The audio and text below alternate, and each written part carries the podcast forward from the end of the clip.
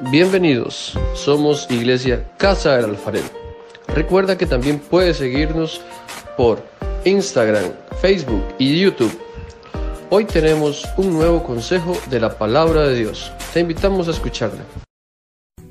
Bueno, es muy probable que usted se enoje. Es probable que usted se enoje porque usted ha invertido tiempo, porque usted ha invertido ahí, se ha quebrado la cabeza haciendo el rompecabezas. Hay un rompecabezas que es sumamente importante, es el rompecabezas de su vida, donde están su esposo, donde están sus hijos, donde está usted, es el rompecabezas más importante, no es un juego, es un rompecabezas que usted tiene que tener mucho, mucho, mucho cuidado para irlo armando, tiene que ir con paciencia, tiene que ir despacio, armándolo con madurez, como lo vimos el domingo pasado, con paciencia y con mucha madurez. Muy bien, para entrar en este número 5, esta parte quinta de cómo puedo armar mi rompecabezas, quiero iniciar diciendo que cuando estamos tratando de tomar decisiones, eh, por supuesto que es importante orar. ¿Cuántos de ustedes han tenido que tomar decisiones en esta vida? Bueno, esta vida está llena de decisiones, ¿cierto? Todo. Hoy usted se levantó y usted decidió ponerse los zapatos que anda hoy. Usted vio los 400 pares de zapatos. Bueno, esto en el caso de las mujeres. ¿verdad? Entonces, usted vio el, montón de zapatos, usted vio dos, tres, cuál, me ponerme estos con esta blusa. El hombre dijo, ponme esta camisa. Últimamente, el hombre es así, ¿verdad? El hombre dice, el hombre nada, ni, ni, vuelve a ver en el, en el closet, nada más así, así, saca una y dice, esta es la que me pongo. Ahora, toda la vida es una vida de decisiones. Usted decidió ponerse esa camisa hoy, decidió ponerse esa blusa, ese pantalón y esos zapatos. Pero las decisiones de la vida son decisiones más importantes que qué me pongo. Si unos zapatos o una blusa o esta o aquella, la negra, la blanca, la azul, ¿cuál me pongo? Hay decisiones en la vida que verdaderamente son muy, muy importantes. Hay decisiones en la vida donde, donde esa decisión que usted vaya a tomar va a depender mucho el futuro suyo, el futuro de sus hijos, el porvenir, el que le vendrá, ¿cierto? Y en esto vamos a necesitar siempre orar. ¿Cuántos de ustedes han tomado decisiones que hoy están pagando la factura de malas decisiones que tomaron en el pasado? Malas decisiones, nos apresuramos o nos dejamos llevar por las emociones y lo hicimos, ¿cierto? O qué sé yo, y hoy estamos diciendo, ¿qué hice? Bueno, yo quiero decirle a usted que hay decisiones en nuestra vida, todas las decisiones de nuestra vida, tenemos que traerlas delante de Dios. Y debemos de orar. Y debemos de ponerlas delante del Señor y decir, Señor, ¿será esta tu voluntad? ¿Es esto lo que usted quiere que yo haga, Señor? Y ponerlo todo delante de Dios y traer todas nuestras situaciones delante del Señor en oración. Eso es lo primero que usted tiene que hacer. Pero hay algo que también es importante que usted tiene que hacer antes de tomar una decisión. Y esto es, y esta es la siguiente pieza del rompecabezas, pedir consejo.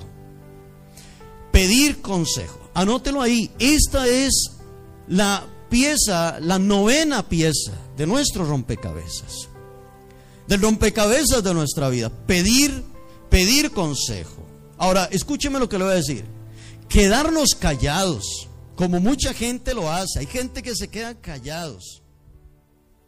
Y quedarnos callados de algo que nos está sucediendo. Y pensar que yo solo puedo salir adelante sin pedir consejo es un error. Estamos cometiendo un grave error. Todos en algún momento en nuestra vida vamos a necesitar el consejo de alguien. Que alguien nos ayude, que alguien nos aconseje. Pero aislarnos y no pedir consejo de nadie y creer que yo solo voy a poder salir adelante sin pedir consejo es uno de los errores que nosotros muchas veces cometemos. Cuando una persona se aísla, es una presa fácil del diablo. El diablo le llena la mente de un montón de cosas. El diablo le llena la mente de un montón de no se puede, hágalo de esta manera, así lo voy a hacer, a mí que me importa este, aquel, lo otro, así lo voy a hacer. Y hay gente que mete cabeza en una cosa y no le importa el consejo que le está dando su mamá o el consejo que le está dando su papá o el consejo que recibió de la palabra de Dios y meten cabeza en aquello y uno dice, Dios mío, pero hay personas que dicen, es mi vida. Es mi vida. Bueno, yo tengo una noticia hoy para usted. La vida suya no es su vida. Esa vida que usted tiene se la dio Dios a usted. Y si Dios quiere quitársela hoy, Él se la quita hoy. Y a veces decimos, es mi vida. son mis cosas. Y yo veré con mi vida qué hago. Usted está equivocado si usted piensa así. Usted está equivocado porque no es su vida. Esa es la vida que le dio Dios. No seamos soberbios, no seamos rebeldes, no seamos orgullosos. Tenemos que reconocer que muchas veces necesitamos el consejo de alguien. Pero a veces el diablo se nos sube a nosotros y nos susurra en el oído diciendo, no le cuente a nadie. ¿A quién le va a importar? Es la vida suya. A nadie le importa. Es su vida, que nadie se meta con usted. Yo no me meto con nadie, nadie se meta conmigo. Es una de las cosas que mucha gente dice. Yo no me meto con nadie, nadie se meta conmigo. Serán mis decisiones. Y, si, si me va mal soy yo. Esos son pensamientos egoístas porque eso es mentira. Si le va mal a usted, le va mal a su familia. Porque son una familia, es un hogar. Las decisiones que usted tome son muy importantes en la vida suya. Y no podemos ser egoístas pensando solamente en nosotros. ¿A quién le importa? Dicen muchos. A nadie le voy a decir y no le voy a pedir a nadie consejo. Es mi situación, es mi matrimonio. He hablado con muchas mujeres que están pasando una situación de matrimonio difícil y yo le he dicho a esta hermana o a esta mujer, yo le he dicho, bueno, dígale a su esposo que, que venga, que hablemos. Y ella dice, es que él dice que él no tiene por qué contarle nada a nadie y que él no va a buscar consejo de nadie. Le digo, bueno, entonces Siga usted adelante, hermana, busque usted bastante del Señor, sea valiente y salga adelante. Porque así es el ser humano. Muchas veces el ser humano es soberbio, es orgulloso y no pide consejo.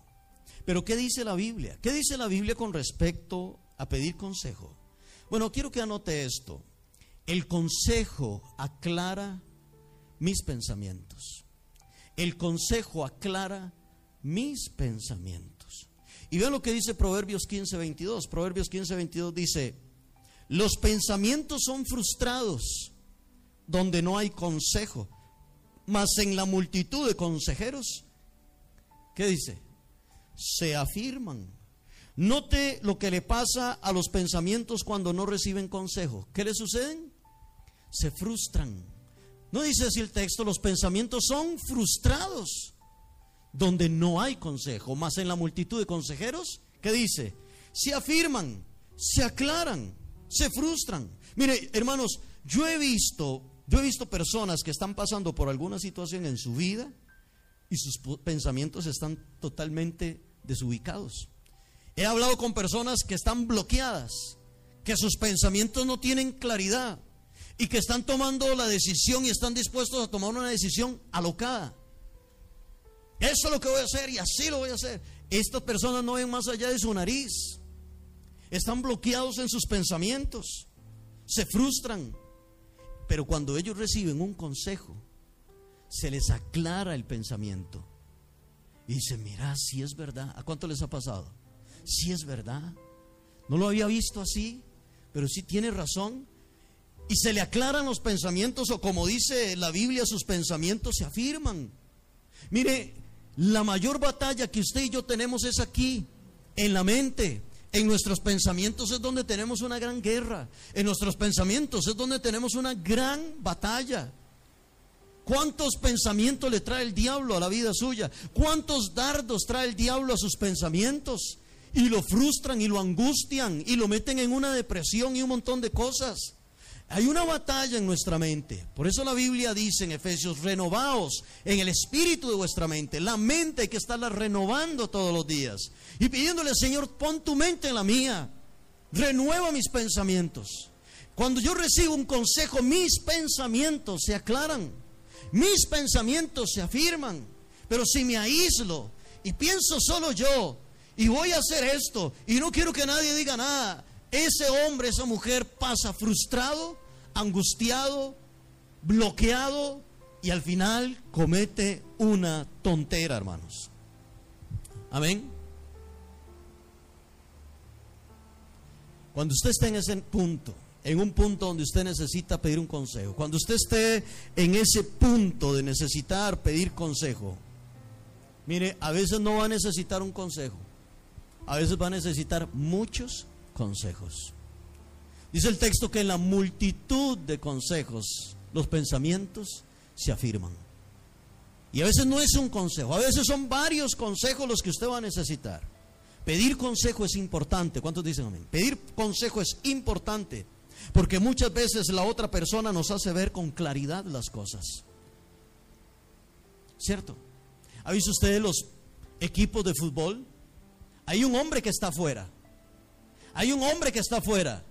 Y hay 11 del equipo de él, hay 11 que están adentro jugando, haciendo jugadas. Y usted lo ve a él con una tabla rayando y haciendo esto y lo otro, y él está. Luego se reúnen en el camerino y él los aconseja y él les está diciendo, ustedes están haciendo esto, ábrase más para acá, haga esto, lo otro. Y los acomoda y les dice, ¿cierto? Y les da estrategias de cómo hacerlo. Tal vez aquel jugador podrá decir, yo sé jugar, yo sé, usted me va a decir a mí, si tengo 10 años de estar jugando, si tengo 15, 20 años de estar jugando en el mismo, en el mismo lado, he sido extremo derecho toda la vida, ¿qué me va a decir el entrenador a mí? Siempre necesitamos a alguien que esté fuera de la cancha de nosotros. Siempre. Porque muchas veces nosotros no vemos lo que estamos, las decisiones que estamos tomando. Estamos tomando malas decisiones muchas veces. Pedir consejo es importante. Porque el consejero muchas veces nos va a aclarar el panorama. Y lo va a ver desde otro punto de vista. Así que anote esto, el consejo me da sabia dirección.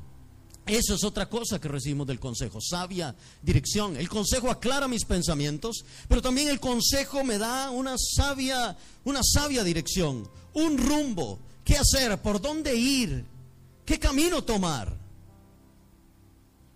Y eso es muy importante. Note lo que dice Proverbios 20, 18. Proverbios 20, 18 dice, los pensamientos con el consejo, ¿qué le suceden? Se ordenan.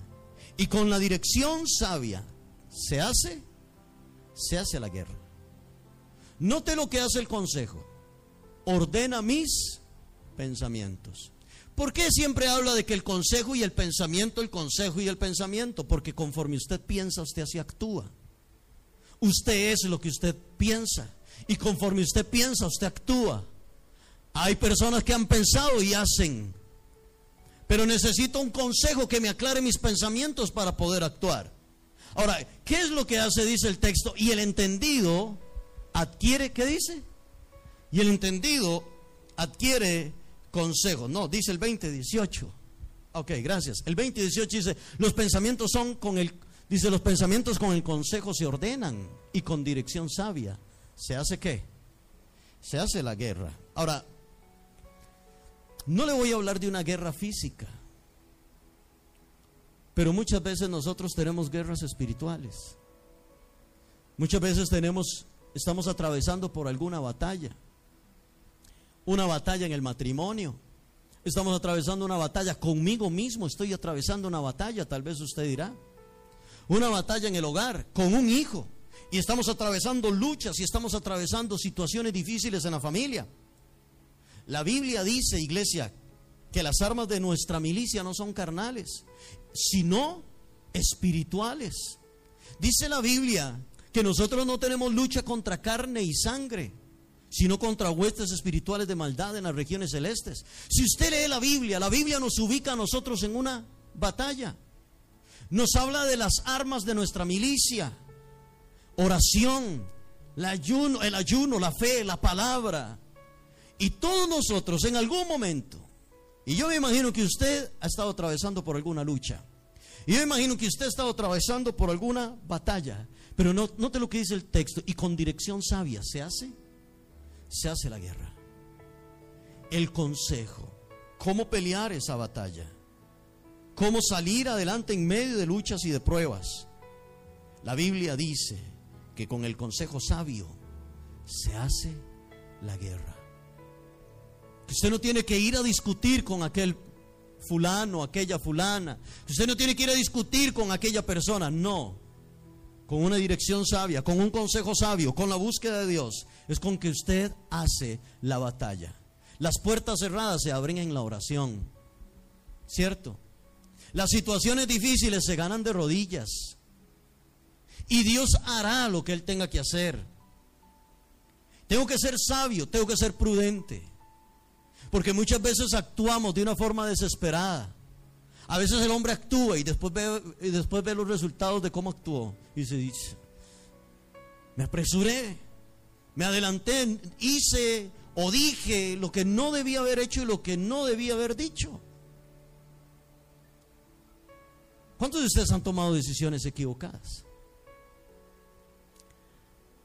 Y hoy estamos pagando facturas. Y estamos diciendo, Dios mío. Amén. ¿Necesito consejo o no? Yo necesito buscar un consejero siempre. Yo necesito que alguien me aconseje a mí también. ¿O usted que cree que los pastores no necesitan alguien que los aconseje? No, claro que sí. Claudio y yo en algún momento de nuestra vida hemos buscado consejo para nuestro matrimonio. Y hemos tenido que ir donde un consejero y él nos ha hablado y él nos ha dicho y esto y lo otro. Para poder nosotros seguir adelante. Note lo que dice Proverbios 1.5. Dice, oirá el sabio y aumentará el saber y el entendido. ¿Qué hace el entendido? Adquirirá consejo. Escúcheme, yo no sé por qué, pero para muchos escuchar consejos o buscar consejería, para muchos es un acto de debilidad. O para muchos es un acto de que, que es que yo no puedo salir solo adelante, que es que yo no puedo tomar mis propias decisiones. Para muchos, yo no sé por qué, pero ellos piensan que buscar un consejo es un acto de debilidad. Y no lo es. No lo es. La Biblia dice que el que busca consejo es sabio. Es prudente aquel o aquella persona que busca un consejo. Amén. La Biblia dice que es sabio. Escuchar consejo. La persona entendida. La persona sabia busca consejo. Ahora, le voy a hacer una pregunta. Si buscar consejo es de sabios, entonces no buscar consejo de qué es? Es de tontos. ¿O no? La Biblia dice que buscar consejos es de sabios. Quiere decir que el que no busca consejo es torpe. Está actuando tontamente. Es tonto. Y es casualmente por eso la Biblia dice, no seas sabio en tu propia opinión, dice la palabra del Señor. No seas sabio en tu propia opinión. Hay gente que si él dice que aquella pared que es blanca, él dice que esa pared es verde, hay que decirle que es verde.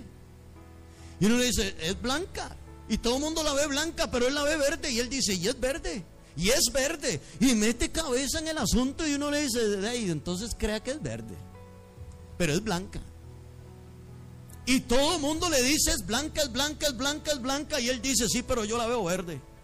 Esos son sabios en su propia opinión, son torpes en su actuar, en su caminar.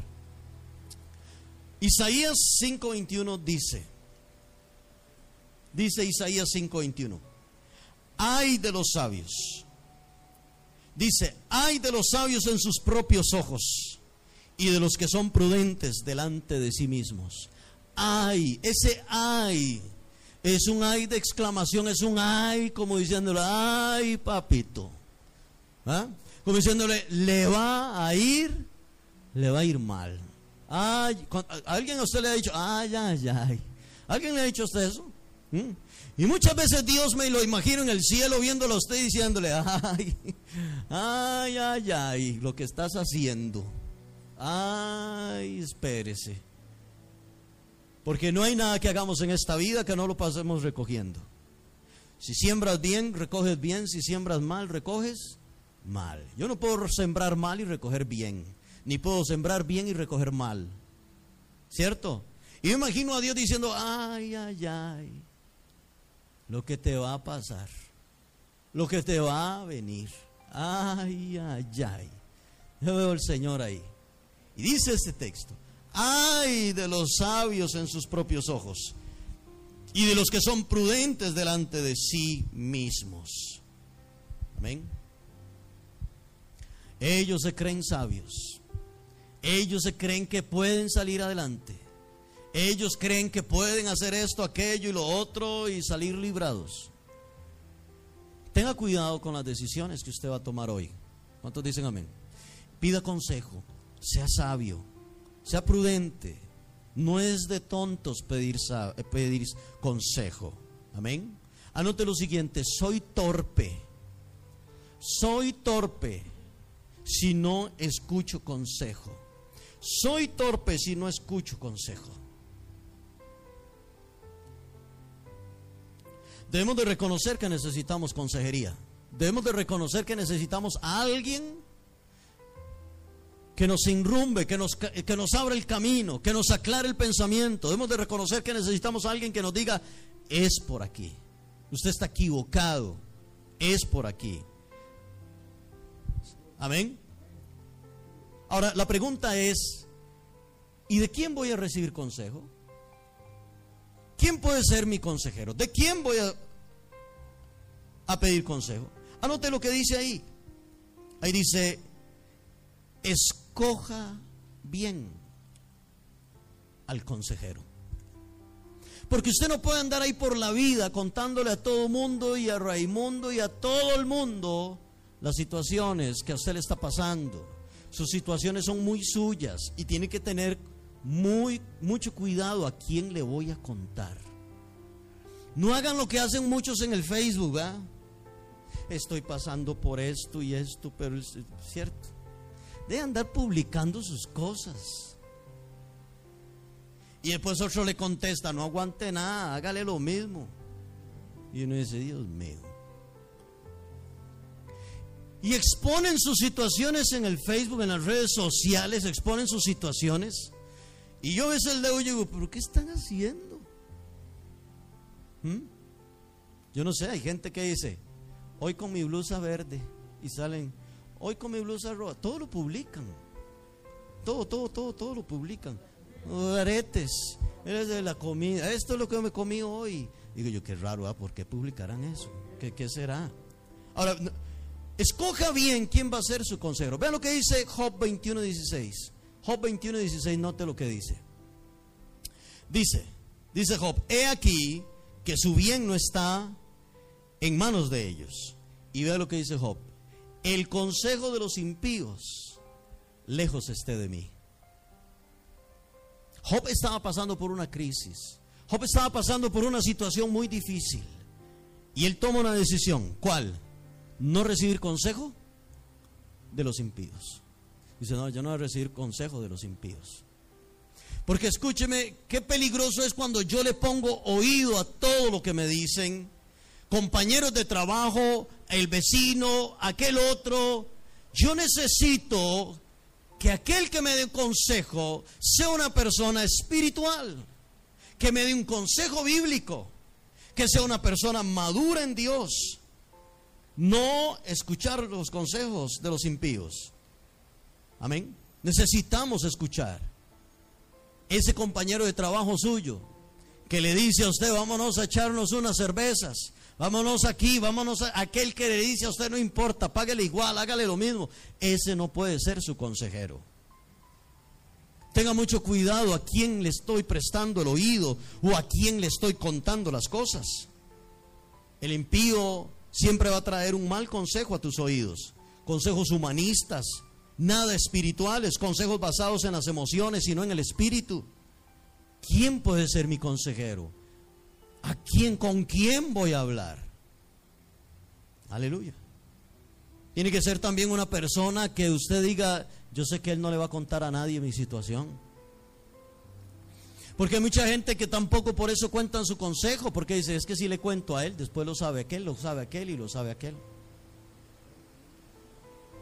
Tiene que ser alguien que respete su situación, lo que usted está pasando. ¿Cierto? Vamos a Primera de Reyes en el capítulo 26. Primera de Reyes capítulo 26, versículo 6 al 8.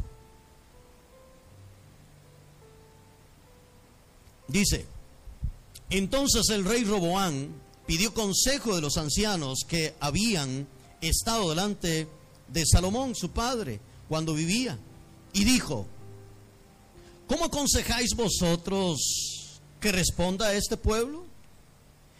Y ellos le hablaron diciendo, si tú fueres hoy siervo de este pueblo y lo sirvieres, y respondiéndoles buenas palabras les hablares, ellos te servirán para siempre. Vean lo que dice el versículo 8.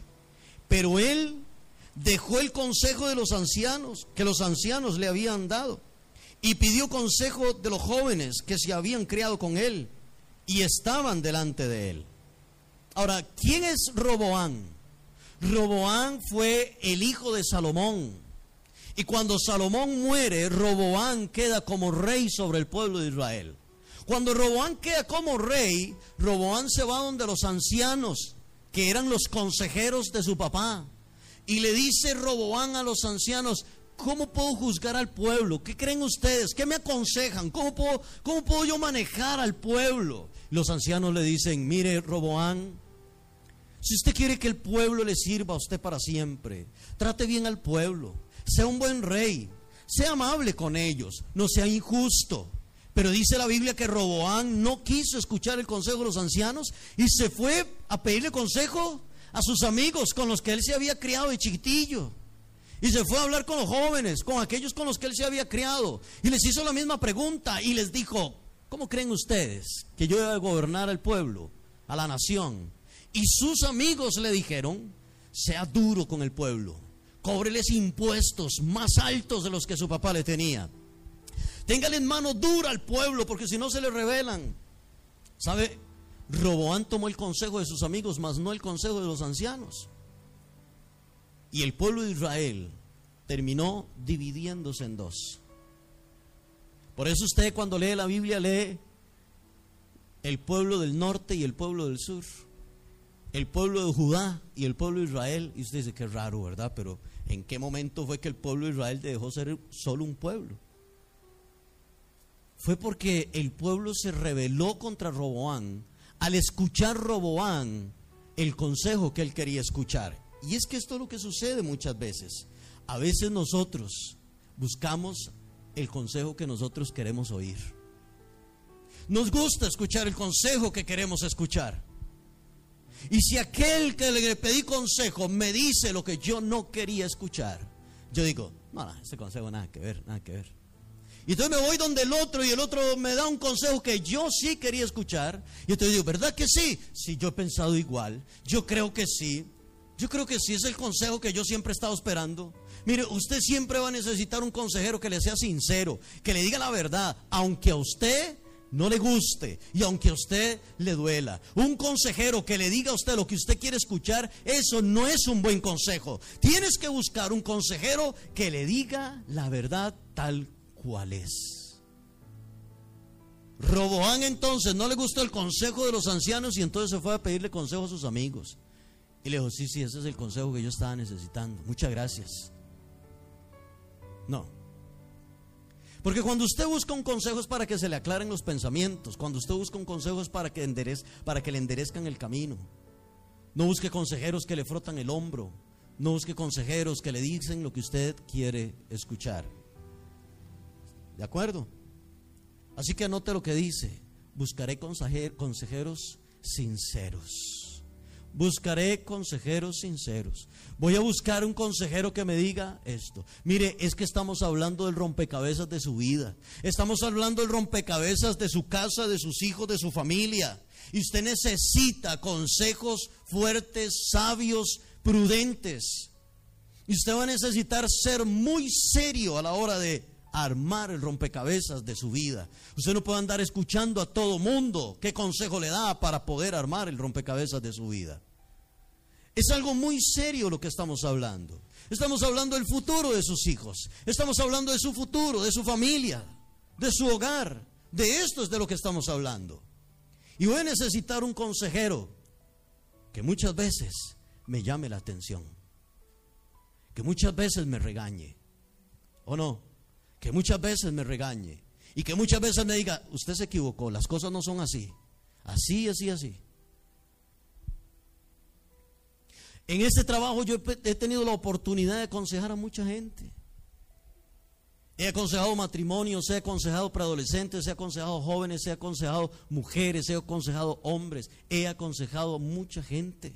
He aconsejado muchachos drogadictos, he aconsejado muchachos con problemas de homosexualismo, de lesbianismo. He aconsejado muchas familias. Y cuando uno llega a dar un consejo, llega a decir la verdad. Alaban a Dios.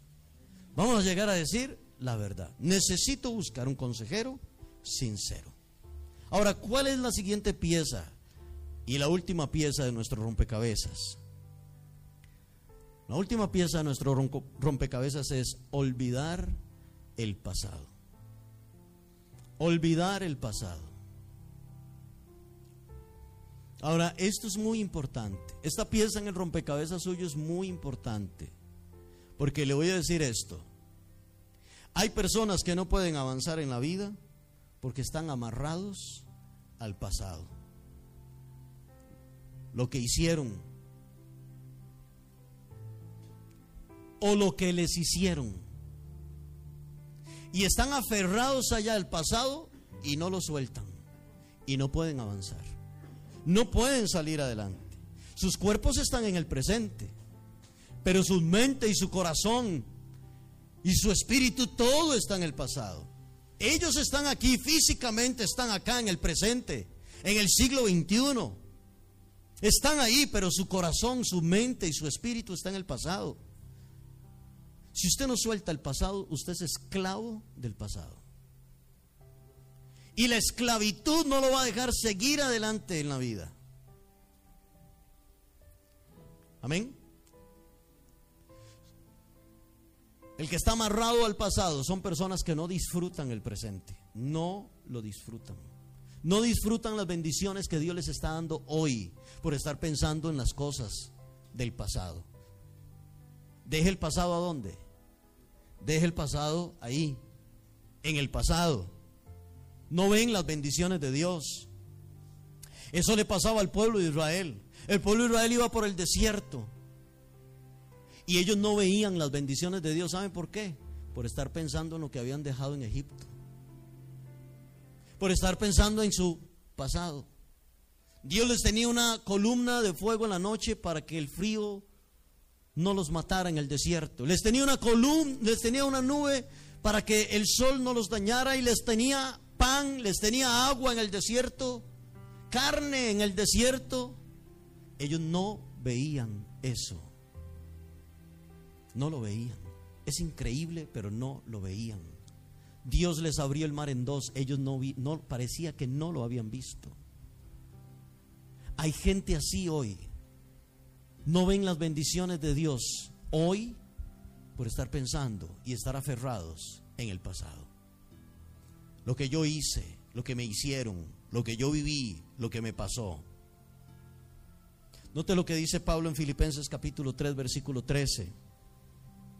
Filipenses 3:13 dice, hermanos, yo mismo no pretendo haberlo alcanzado, pero una cosa hago olvidando ciertamente lo que queda atrás y extendiéndome a lo que está delante, prosigo la meta, al premio del supremo llamamiento de Dios en Cristo Jesús.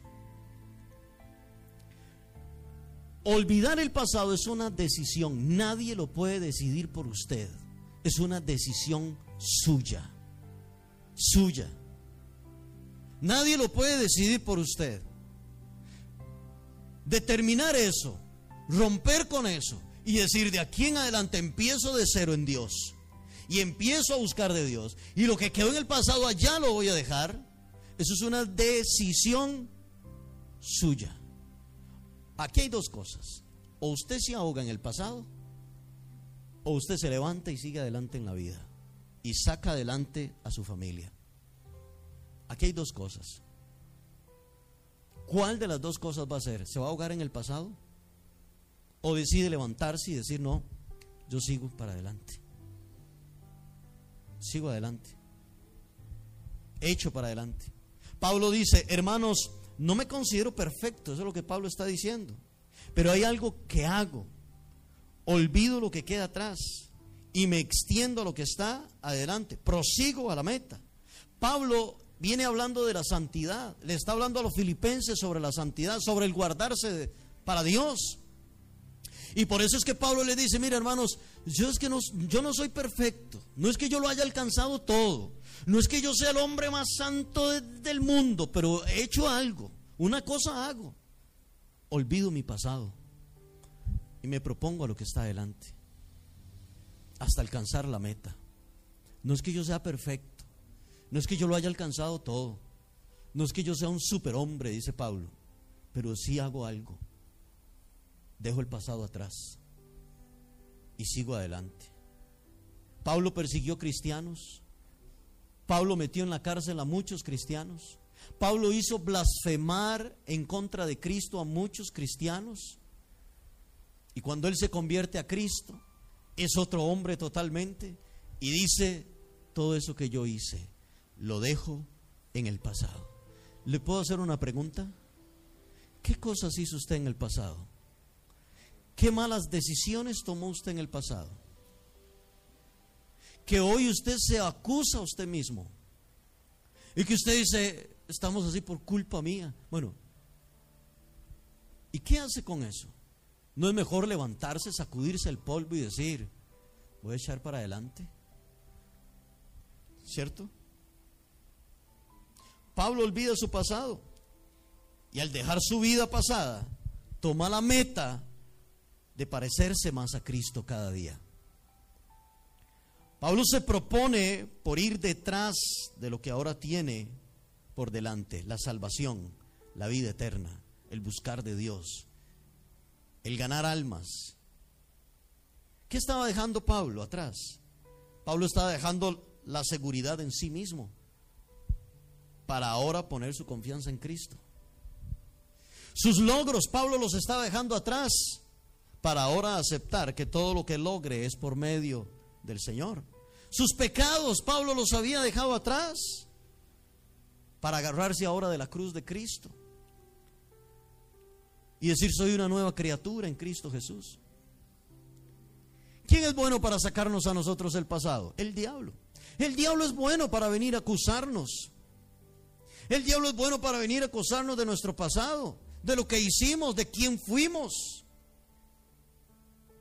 Y ahora vas a la iglesia después de que eras esto y ahora andas con una Biblia, después de que haces esto y esto. Hipócrita, y nos trata mal, ¿va? Hipócrita, fariseo. Tenés doble careta, aquí una cosa.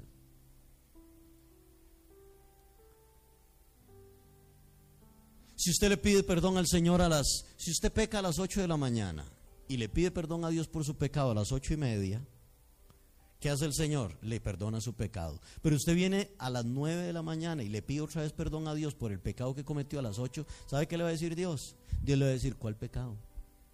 El pecado de las 8 de la mañana. Mm, yo no me acuerdo. ¿Por qué? Porque ya usted a las ocho y media ya le había pedido perdón. Y ya él cuando perdona olvida su pecado. Pero ¿sabe quién no hace eso? El diablo. El diablo siempre va a venir a acusarle y acusarle y acusarle de sus errores en el pasado. El problema es que usted lo acepte. El problema es que usted acepte y que usted siga diciendo que sí, que esa es la mujer que usted es y que ese es el hombre que usted es. ¿Cuán equivocados estamos? Todos tenemos un pasado Aquí todos, aquí como dicen por ahí, el, que no la fumaba la mascaba. Todos tenemos un pasado, todos tenemos un rollo, todos tenemos una situación en nuestra vida. Pero no vamos a ser esclavos de nuestro pasado. Olvídese, olvídese del pasado. ¿Qué tiene que dejar usted? ¿Qué tiene que soltar usted? A ver, el maltrato de un papá, el abandono de un papá o de una mamá. Hay personas que tienen años de guardar un rencor en el corazón. Años de manejar en su corazón un odio, un rencor, un resentimiento. ¿Qué tiene usted que soltar? ¿Un jefe que le hizo la vida imposible? ¿Qué tiene que soltar? ¿Un hijo? ¿Una situación difícil? alguna situación, qué sé yo, que le pasó. Usted tiene que soltar eso, porque usted no puede estar armando el rompecabezas de su vida, acordándose a cada rato de su pasado. Y verdad que muchas veces son los miembros de nuestra familia los que nos vienen a recordar el pasado. ¿Verdad que sí? ¿Ah? A veces. Y a ellos hay que amarlos y hay que perdonarlos. Porque verdaderamente no son ellos, sino que ellos se están dejando usar por el diablo. Pero muchas veces son los mismos miembros de nuestra familia a quien quienes se dejan usar por el diablo para sacarnos a nosotros el pasado y decirnos quiénes éramos, quiénes éramos y quiénes éramos. Pero si usted sabe quién es usted hoy en Cristo Jesús, entonces usted se levanta y sigue adelante. Usted yo me levanto, yo sigo adelante. Sigo adelante. Cometí muchos errores, ¿cierto? Cometí muchos errores. Me equivoqué muchas veces. Y hoy estoy pagando las consecuencias de mis errores. Pero sigo adelante. Porque Dios tiene algo bueno y Dios tiene algo grande para nuestra vida. Anote esto, el pasado no me deja avanzar. El pasado no me deja avanzar. Una de las cosas que hace el pasado en la vida de una persona es estancarlo. Lo estanca. Mire, yo he hablado con hombres, yo he hablado con personas y viven del pasado. Y están amarrados en el pasado. Lo que le hizo su esposo, lo que le hizo su hijo, lo que le hizo su... Eso yo no lo he podido perdonar, eso yo no lo he podido superar. Mire, yo sé que usted ha pasado situaciones duras y difíciles en la vida. Yo lo sé. Me imagino que no ha sido fácil, pero usted tiene que levantarse e ir detrás de nuevas metas. Usted tiene que levantarse e ir detrás de Cristo, buscar al Señor Jesucristo, avanzar en su vida espiritual, en su crecimiento espiritual. Hay personas que son esclavas del dolor del pasado. Y yo me imagino que sí hay mucho dolor, que sí fue muy difícil. Pero le voy a preguntar lo siguiente, mire, escúcheme. ¿De qué le ha servido abrazar el pasado y no soltarlo? ¿De qué le ha servido? ¿Le ha servido de algo? No. ¿Edifica su vida? ¿El estar amarrado al pasado? No. No lo hace. ¿Trae crecimiento a su vida? No, tampoco. ¿Trae paz a la vida suya estar aferrado al pasado? No. ¿Trae gozo? No. No. Si usted está aferrado al pasado, entonces usted no puede armar el rompecabezas de la vida suya. No lo va a poder. No lo puede armar. Suelte ya el pasado y déjelo ahí. Como le he dicho en algunas ocasiones, si usted va a hablar de su, de su pasado, que sea para testificar de Cristo, de cómo Dios a usted lo ha ayudado a salir adelante. De lo contrario, mejor déjelo ahí, al pasado. Pero si usted va a sacar el pasado es para testificar de las cosas grandes y maravillosas que el Señor ha hecho en la vida suya. Escúcheme, hermanos. Dios tiene grandes cosas para usted. Dios tiene grandes cosas para sus hijos, para su familia. Amén. Dios quiere hacer un borrón y cuenta nueva y vámonos, va de nuevo. Dios es un Dios de oportunidades. Yo creo en un Dios de oportunidades. Yo creo en un Dios que restaura, yo creo en un Dios que levanta, yo creo en un Dios que cambia, que transforma vidas. Yo creo en ese Dios. Yo creo en ese Dios que le dijo a Josué, Josué, levántate, esfuérzate, sé valiente. Yo creo en ese Dios. Yo creo en ese Dios que le dio una oportunidad a Sansón. Yo creo en ese Dios. Yo creo en ese Dios que cambia vidas, que transforma hogares, que levanta al caído. Yo creo en ese Dios. Y Dios tiene, y yo creo que Dios puede hacer cosas lindas en su familia. Y yo creo que Dios puede hacer cosas grandes en su hogar, en la vida personal, en la vida personal suya. Dios quiere hacer y puede hacer grandes cosas en sus vidas. Pero tienes que soltar la amargura, tienes que soltar el odio, tienes que soltar el resentimiento. Tienes que soltar el pasado. ¿Cómo Dios va a escribir una nueva historia en usted si usted no quiere soltar el pasado? Es una decisión suya. Ni Dios puede decidir eso por usted. Es usted quien lo decide. Y decir, bueno, ya. Esto pasó y esto sucedió y ya. Y sigo adelante y me levanto y continúo adelante. Dios no quiere que usted esté en rencor y en odio. Dios no quiere que usted viva en el pasado. Dios lo que tiene para usted es gozo, es paz, es fortaleza, es transformación, es salvación, es vida eterna. Eso es lo que Dios tiene para la vida suya. ¿Por qué no deja que Dios le ayude a armar el rompecabezas de su vida? Déjelo a Él, que Él lo ayude a armar el rompecabezas de la vida suya. Reciba consejo y suelte el pasado. Son dos piezas muy importantes en su rompecabezas. Anote lo que sigue. ¿Cuál fue la primera pieza en nuestro rompecabezas? Jesús. ¿Y cuál fue la segunda pieza? El perdón.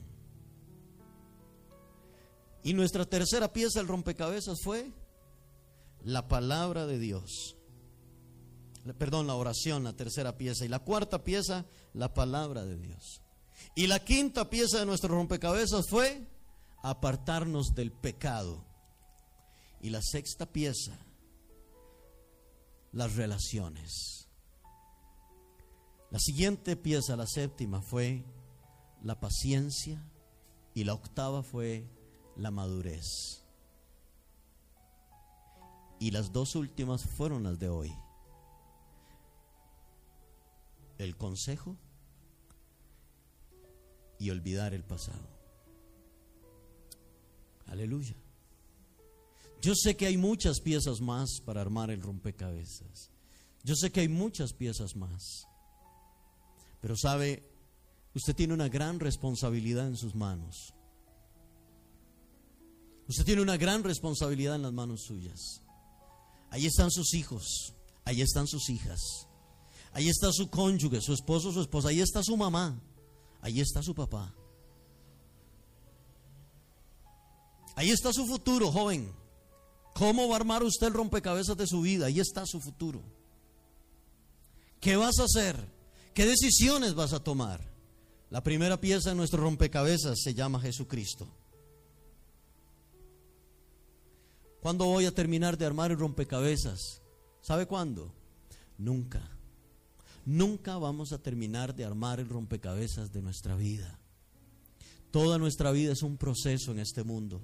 Nuestra vida está en las manos del Señor y Dios tiene que ir formando muchas cosas en nuestra vida. Pero cada pieza que pongo en mi rompecabezas, tengo que tener mucho cuidado para ponerla. Y tengo que ser muy guiado por Dios, muy dirigido por el Señor. Quiero hoy animarlos a perseverar en su rompecabezas. No lo bote, no lo deje tirado. Sea valiente, esfuércese.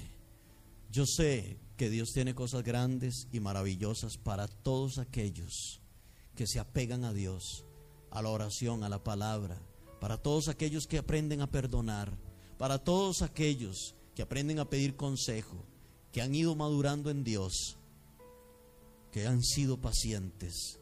Dios va a recompensar la vida de cada uno de ustedes. Necesitamos jóvenes determinados Necesitamos padres valientes que juntos armen el rompecabezas de vida de su familia, que esto es muy importante. Nunca lo olvide, nunca olvide esta serie. Mañana usted va a tener que poner una pieza en su rompecabezas. No eche a perder el rompecabezas de su vida. ¿Qué le parece si oramos? Y damos gracias a Dios por esta serie, por este tiempo que hemos podido estar en la presencia del Señor. Cerremos nuestros ojos, hablemos con el Señor. Padre, te adoramos, Dios. Ahí donde usted está, órele a Dios y dígale al Señor, Señor, quiero que tú seas la primera pieza del rompecabezas de mi vida. Ayúdame, Señor, a perdonar a aquellos que me han hecho daño y a pedir perdón a aquellos a quienes yo le he hecho daño. Quiero, Señor, pasar en oración mientras armo el rompecabezas, pidiendo dirección y sabiduría tuya, Dios. Quiero pasar en lectura de tu palabra y que tu palabra alumbre mi camino, Dios y me dé sabias decisiones para ir armando el rompecabezas de mi vida. Apartarme del pecado, dígale el Señor. El pecado esclaviza, el pecado trae muerte. Señor, quiero apartarme de todo pecado, Dios, en el nombre de Jesús. buscar buenas relaciones. Terminar con relaciones del pasado y empezar a buscar nuevas relaciones, Señor. Nuevos amigos que me insten y me motiven a crecer espiritualmente. Que me motiven a seguir adelante, que me que me induzcan, Señor, a buscar tu presencia, Dios. Ayúdame a tener paciencia, dígale al Señor mientras armo el rompecabezas de mi vida. Dígale a Dios, guárdame de la desesperación. Guárdame, Señor, de tomar decisiones desesperadas, Dios. Quiero aprender a ser paciente, esperar en tu tiempo, Señor, en el rompecabezas de nuestra vida. Quiero, Señor, actuar con madurez. No quiero ser un niño o una niña armando el rompecabezas de mi vida. Quiero actuar con madurez, con seriedad. Hablar como un adulto, pensar como un adulto y actuar como un adulto. Con madurez, Señor, en el nombre de Jesús. Y buscar consejo para ser sabio. Buscar consejo, Señor, para tomar sabias decisiones. El consejo, Señor, que aclare mis pensamientos el consejo que ordene mi mente, dígale al Señor, Padre, en el nombre de Jesús, quiero dejar el pasado en el pasado. Quiero olvidarme, Señor, de quien yo fui. Y no estarme autoacusando, Dios. De los errores que cometí, Señor, los voy a dejar ahí en el pasado. Y quiero levantarme y seguir adelante y proponerme a ser un mejor hombre, una mejor mujer. Proponerme, Señor, a ser una excelente madre, un excelente padre, un excelente hijo. En el nombre de Jesús. Dile, Señor, ayúdame Dios. Quiero ser valiente, determinado, Señor, para la gloria de tu nombre. Y no desmayar, Señor, al armar el rompecabezas de mi vida, Dios. Perdóname, porque yo mismo He desordenado el rompecabezas de mi vida. Y ayúdame, Señor, a seguir adelante y a perseverar en el camino tuyo. Padre, bendice esta iglesia. Dile, Señor, bendice esta semana que viene. Bendice a mis hijos. Guárdanos, protégenos. Líbranos de todo mal. Bendice a nuestro país. A las personas, Señor, que están en cuidados intensivos aquellos familiares que han perdido un ser querido, Señor. Trae paz, trae bendición, trae sanidad, Dios mío, en el nombre de Jesús. Señor, guarda nuestro país y a todas las naciones de la tierra, Dios. Que los hombres de duro corazón sean quebrantados para la gloria de tu nombre, Dios. En el nombre de Jesús te damos gracias, Señor. Amén. Y amén. Gracias, Jesús. Iglesia, nos vemos de hoy en 8 por las redes sociales a las 11 de la mañana, si Dios lo permite. El martes no tenemos culto, esta semana no tenemos células. Vamos a estar guardaditos, vamos a estar en la casa y esperamos en Dios que las cosas eh, pues se puedan balancear y mejorar. Que el Señor los bendiga a todos y que la paz de Dios esté con ustedes. Y no sé si la lluvia los agarró así desprevenidos y no trajeron paraguas o sombrilla, pero si no hacemos vigilia. Dios los bendiga a todos y salúdense por favor de larguito.